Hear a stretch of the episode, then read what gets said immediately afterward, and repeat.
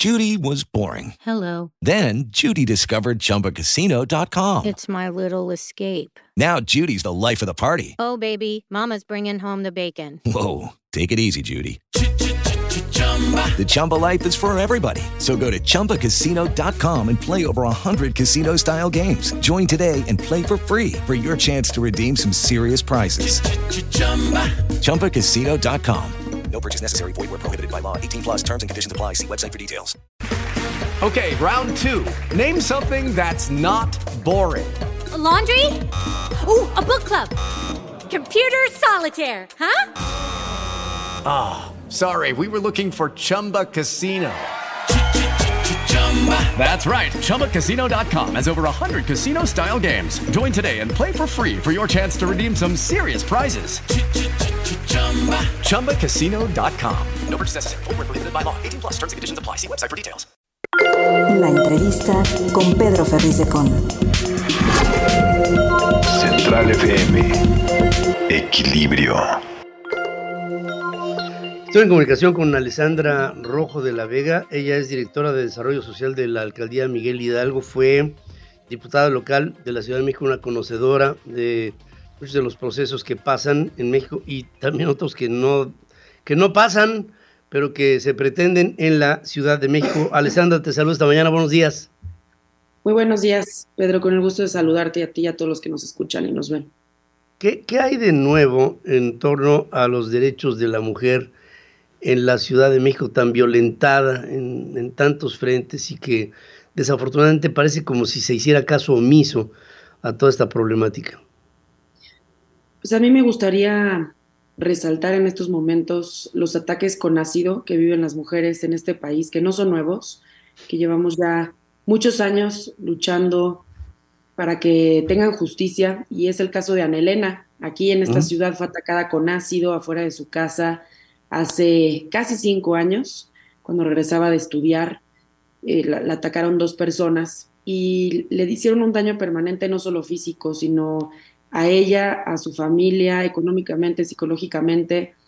Y estos ataques con ácido son por el simple hecho de ser mujer y son, si no estás conmigo, no estás con nadie, con, eh, intentan destruir a la mujer. Eh, creo que Muchas y muchos conocerán el caso de María Elena Ríos, saxofonista en Oaxaca, que fue atacada también por un exdiputado. Pero este caso no es único, eh, no, no son recientes. Llevamos ya muchos años luchando. Desde la primera legislatura del Congreso de la Ciudad de México presentamos una iniciativa para la, la creación de un tipo penal de lesiones cometidas contra la mujer en razón de género.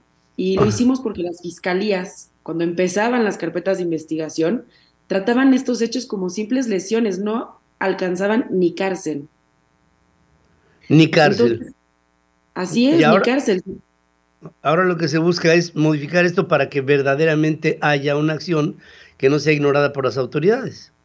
Claro, las, las, las, las fiscalías pues les era fácil prestarse a la corrupción, dejaban libres a sus agresores y, y, ya hay más de 15 casos de mujeres que han sido lesionadas de esta manera, atacadas de esta manera. Se buscó en su momento hace cuatro años, el grupo mayoritario de Morena lo, lo pasó como lesiones cometidas en, en, agravante con ácido y materiales corrosivos.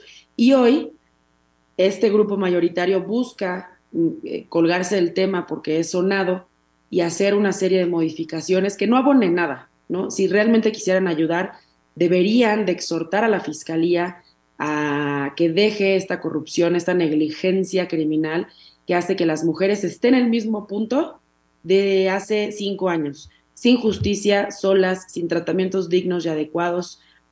Es por ahí que las autoridades hagan lo que tienen que hacer, que hagan su trabajo, es lo único que se les está pidiendo. Eso es todo lo que se pide. Ahora, yo sigo sintiendo que hay eh, como, como, como si las autoridades tuvieran una, una banda sobre los ojos y no quisieran ver un asunto que está ahí y está en toda la República Mexicana. Hay todavía una sociedad misógina, una sociedad este, machista, eh, en la que pareciera como, como que se minimiza en lo real este tipo de acontecimientos y se mandan al montón de todo lo que no se atiende en términos de justicia en, el país. Eh, la voz de la mujer ha sido, ya ha empezado a levantarse desde hace ya mucho tiempo, pero pareciera que el que se consolide esa voz en actos reales que nos permitan avanzar, eso es lo que creo que, que todavía no estamos dando pasos definitivos para que se tomen en serio. Así es, hemos alzado la voz por años, hemos hecho modificaciones a las leyes, como lo son estos ataques con ácido, pero en muchos sentidos, aumentar las penas de feminicidio, investigaciones. ¿De qué nos va a servir tener letra muerta si las autoridades, como bien dices Pedro, no hacen su trabajo? Pareciera que no ven la realidad que vivimos todas, todos los días en un país donde el primer núcleo donde somos violentadas es en nuestros propios hogares, en nuestras propias casas. ¿No? En, eh, una pandemia nos vino a demostrar cómo ni siquiera en nuestras propias casas estamos seguras. Aumentaron las llamadas por acoso, por abuso y por violación hasta en un 70%. Entonces, ¿qué están haciendo las autoridades? ¿Qué están haciendo aquellos que toman decisiones? Porque es muy fácil sumarse a los temas, es muy fácil, muy fácil tener discursos vacíos de, de, de solidaridad para con las mujeres, cuando en los hechos no hacen absolutamente nada, no estamos avanzando. Tan es así que 11 mujeres son asesinadas todos los días en este país por el simple hecho de ser mujeres y 7 mujeres desaparecen diario. Fíjate, no, es impresionante la cifra. Estamos hablando de una guerra y, y eso es todos los días y, y, se acumulan y se acumulan expedientes y no salen de ahí. Ese es lo desesperante de todo este caso. Y, y luego vas a buscar una respuesta consciente de las autoridades y no la hay. Pero en fin, yo creo que en eso tiene que seguir avanzando la sociedad. En todo esto, bueno, tú eres una promotora de esto, pero yo me imagino que hay muchas asociaciones civiles de hombres y mujeres que están contigo y que están con esta causa, eh, que están tratando de empujar desde, desde varios puntos lo que tendría que ser una serie de medidas tomadas en serio. Así es, los ataques con ácido están sucediendo en este país. Colombia es el país número uno en este tipo de ataques contra las mujeres. Y aquí en, México, por más que propusimos leyes, que ya logramos cambios, fuimos no solo en el Congreso de la Ciudad de México, fuimos a más de 15 estados que se volvió una realidad, fuimos a la Cámara de Diputados, al Senado, a la Comisión de Derechos Humanos, a la ONU, desde hace casi cinco años.